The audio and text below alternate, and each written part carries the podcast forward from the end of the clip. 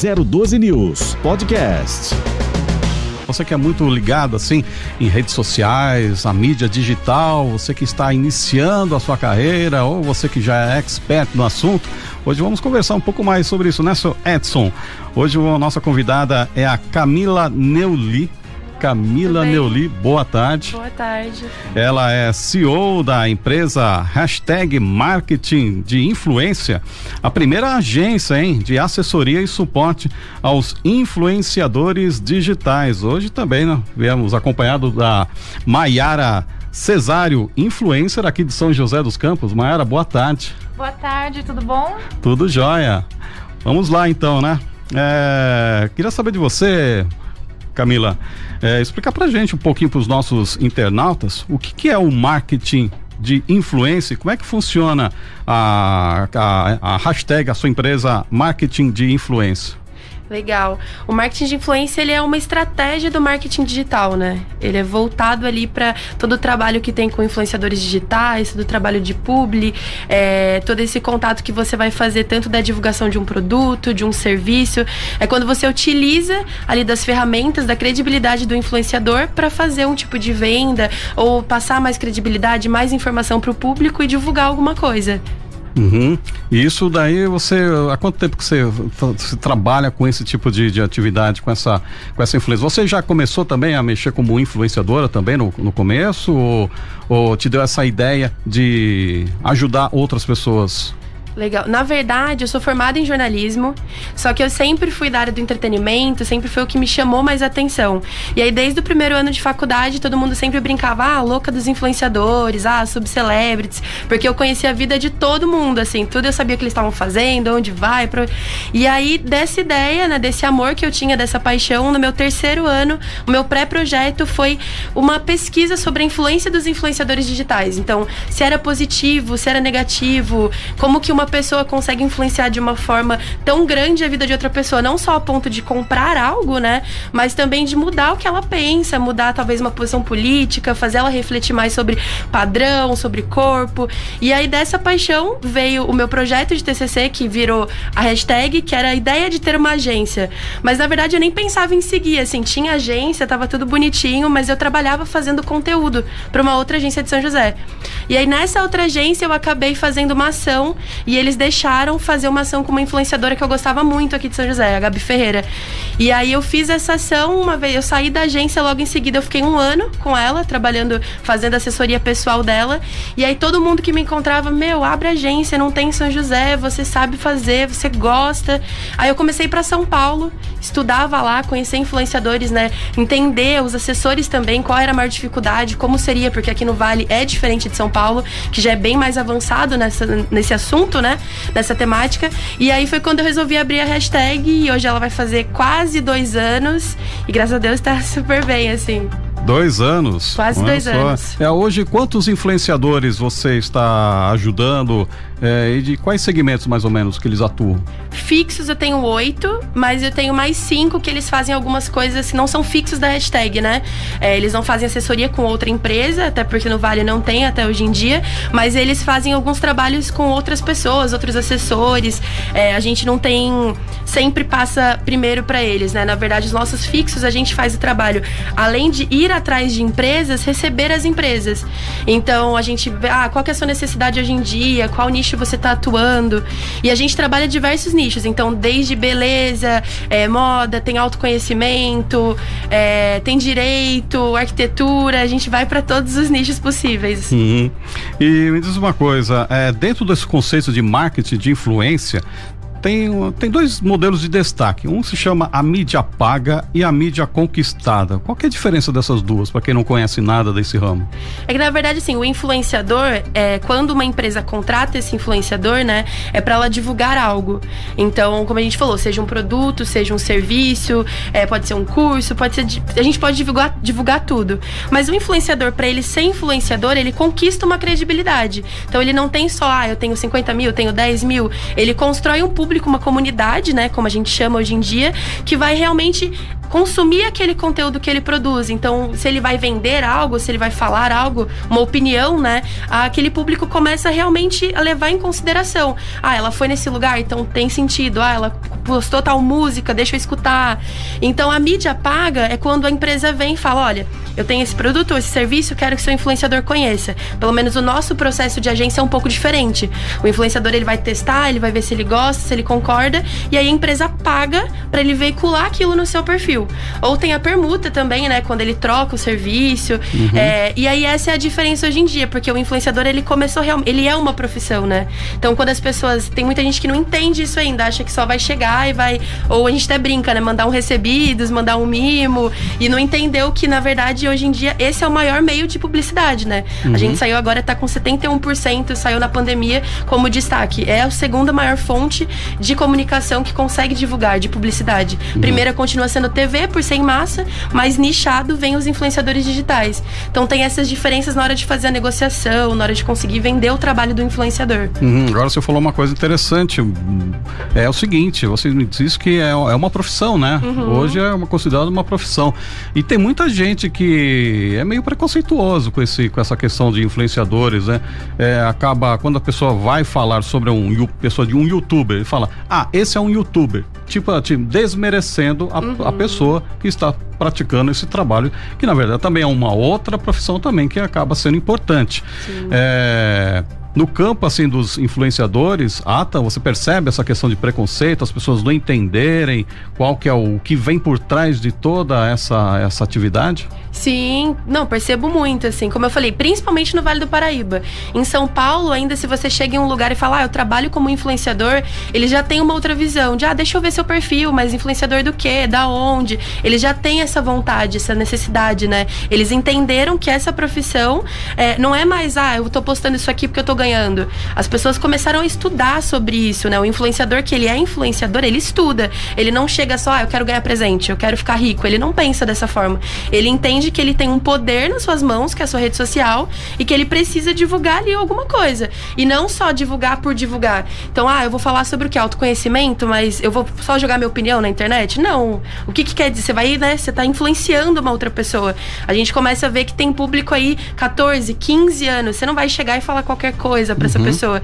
Então, hoje em dia, eu vejo que aqui no Vale já tá começando um outro movimento, até por isso que a gente teve, principalmente na pandemia, a agência teve um boom assim de empresas que começaram a ver que é um trabalho sério e que foi um, um, problema que a gente enfrentou no começo. Porque quando veio como papel de agência, de assessoria, quando a gente ia atrás das empresas, era, ah, nossa, influenciador, ah, eu vou mandar uma comida, pede para ele gravar. Não, a gente falava, não vai gravar, ele não trabalha assim.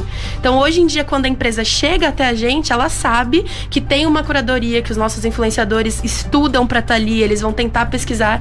Até acho que a gente já passou por isso várias vezes, de mandar uma empresa até pra Mar, né, que tá que, tipo, ah, ela falava, não, eu não vou fazer, essa empresa não tem nada a ver comigo, não é meu público, ah, vai pagar. Não, mas eu não falo disso, como que eu vou divulgar isso pra minha rede? Eles uhum. sabem que eu não consumo isso.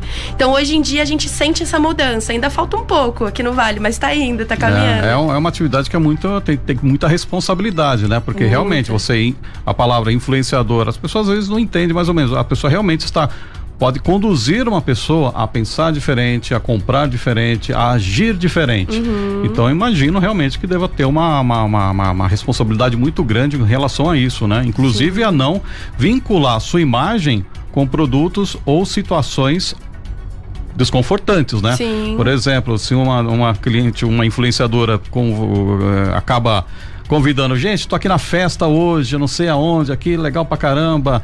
Ou seja, o que vale mais? A interpretação, você ganhar uma views ou curtidas uhum. ou, ou dinheiro ou uma questão de saúde pública. Ela deveria estar fazendo justamente o contrário, né? Acontece muito disso de, de você perceber é, influenciadores que estão indo no caminho meio torta e você fala, opa, vem cá e puxar a orelha? Muito, nossa, acontece. Hoje em dia, eu acho que uma coisa legal que a gente construiu na hashtag é um relacionamento.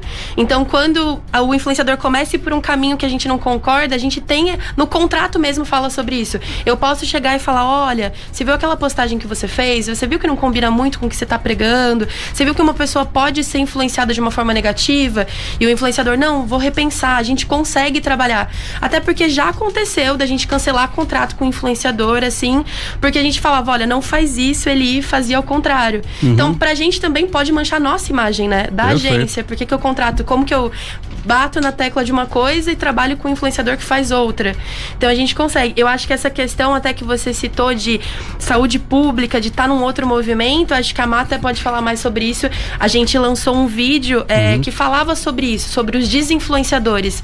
Porque a, a, questão também é que as pessoas acham que o influenciador ele é perfeito, né? Ele não pode errar. Certo. Todo mundo já errou, tanto na pandemia, fora da pandemia. Mas a questão é o que, que você faz com esse erro, né? Uhum. Como você se posiciona, como que você ensina. Todo mundo é influenciador influenciador. Você é, eu sou. Mas existem pessoas que têm um público maior, ele consegue alcançar Exato. mais pessoas. Então, esse vídeo, eu acho que na época tinha dado 25 mil visualizações. Foi tipo assim, uma coisa. Até hoje tem 500 comentários que ela fala sobre isso. Uhum. Sobre como é ser um influenciador que expõe as suas fragilidades, fala a sua verdade, mas que também pensa em todos, né? Tipo, Perfeito. como que eu vou ajudar o outro? Agora eu vou passar a bola pro nosso colega aqui, Edson Júnior que vai inclusive dar continuidade aqui com, a, com as perguntas para a Maiara. Podemos, podemos até tocar nesse assunto, né, Edson? Exatamente. É, você está acompanhado da Maiara, como o Marcelo já falou. Boa tarde. E é, a gente queria saber como você se tornou influencer e contar um pouco desse assunto que a Camila nos abordou agora. Boa tarde, boa tarde a todos os ouvintes. Obrigada pelo convite. É, a minha história como influenciadora, eu, sim, eu tô na internet é, há 12 anos já. Eu tinha um blog de moda 12, 12 anos atrás. E, e, aí eu passei pelo YouTube, passei pelo blog, eu fui passando por várias plataformas até eu me descobrir no Instagram com uma plataforma de stories e aí foi se desenvolvendo. E aí eu trabalho com o Instagram há quatro anos. E quando eu encontrei a hashtag, que foi a, a, a agência da Camila, foi justamente é, para suprir uma necessidade que eu tinha, que era de profissionalizar e também ganhar um pouco mais de respeito naquilo que, até nesse ponto que a gente estava conversando, é, da profissão não ser tão respeitada e, e das empresas talvez não ter essa, essa, essa visão de que o, o influenciador é um é um profissional sério, de que o influenciador estuda, que sempre foi uma vertente minha muito importante estudar sobre marketing, independente daquilo que eu fosse fazer. E então aí eu procurei a hashtag, a gente tá há um ano juntas, né? E, e eu considero que há um ano eu faço isso profissionalmente, apesar de já trabalhar com marcas há mais há três anos. Eu faço isso profissionalmente há um ano é, com esse apoio da hashtag. Quando a gente começou a trabalhar juntas, eu lembro que a primeira, nossa primeira reunião eu falei para Camila, eu falei, Camila, eu não quero trabalhar com marcas agora.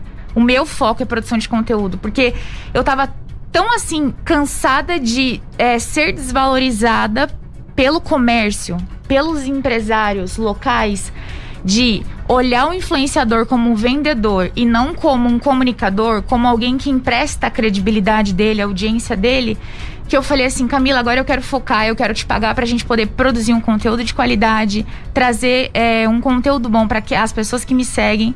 E aí mais para frente a gente pensa em marcas, né? E foi o que a gente fez. A gente foi começar a ter um, a pensar em marcas seis meses depois, sete meses depois, e aí vieram marcas grandes atrás da gente, né? Cine, Coca-Cola, Boticário. Foi. Uhum. Bastante. Perfeito. E voltando ao assunto de conscientização pelos seguidores e etc. Qual que é o assunto que você aborda nas publicações, fora o comercial e afins? É bom, meu assunto principal, eu gosto, falar, eu gosto de falar bastante sobre vulnerabilidades do ser humano, gosto de falar, tratar sobre as nossas inseguranças, que eu acho que é uma, uma pauta muito importante para a gente se gente se falar e a gente se sentir pertencido no mundo. Eu acho que a gente, quando a gente fala e a gente se conecta com o outro através das nossas vulnerabilidades, a gente. Quando a gente se cura, a gente cura o outro, né? E aí eu gosto muito de trazer as vulnerabilidades. Eu também falo sobre marketing, que é um, um universo que eu gosto muito. E foi exatamente trabalhando com a hashtag é, que eu acabei estudando muito mais sobre esse universo e, e aí eu, eu, eu percebi que existe assim no meu no meu meio de trabalho existem muitas pessoas que estão fazendo por fazer sem um propósito importante de conscientização, de pensar no coletivo, de influenciar para um lado ruim. E aí eu também falo sobre isso, a influência positiva. É, e falo sobre corpos reais também, sobre a gente o processo de aceitação do nosso corpo. Perfeito. Marcela, a gente já vai caminhando para o fim, né? O nosso jornal muito dinâmico. Eu já queria fazer duas perguntas de uma vez aqui. e hoje, quantos seguidores você já tem na rede? E como que vem sendo essa a sua experiência com estes seguidores? E qual dica que você dá para as pessoas que querem trabalhar como influencers? Oi, eu tenho 40 mil e, e 800 por aí. E a minha principal dica é construa uma comunidade, seja com mil pessoas, se importe com elas, não se importe com números. Se você tiver 100 pessoas, se importe com as 100 pessoas. Se elas te se 10 pessoas te mandarem direct, se preocupe em respondê-las.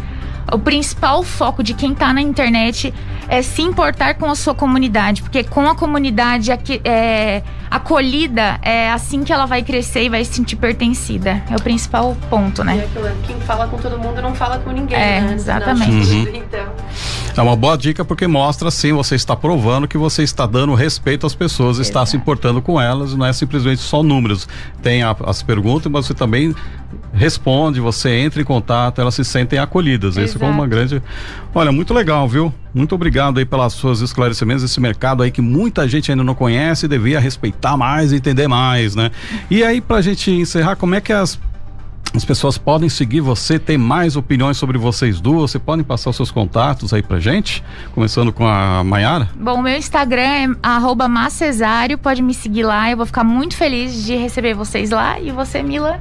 O meu Instagram é seja hashtag underline, ou o meu pessoal, Mila Neuli. Aí tem dois L's, dois L's e Y. Ah, pode repetir mas... pra gente o, Insta, o Instagram? É seja hashtag. Seja aí, hashtag. No final tem um underline. Aí uhum. lá tem todos os contatos para contratar os influenciadores ou para falar com a gente sobre assessoria.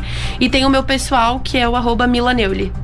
Então, muito bom. Muito obrigado, então, pela gentileza da presença de vocês aqui.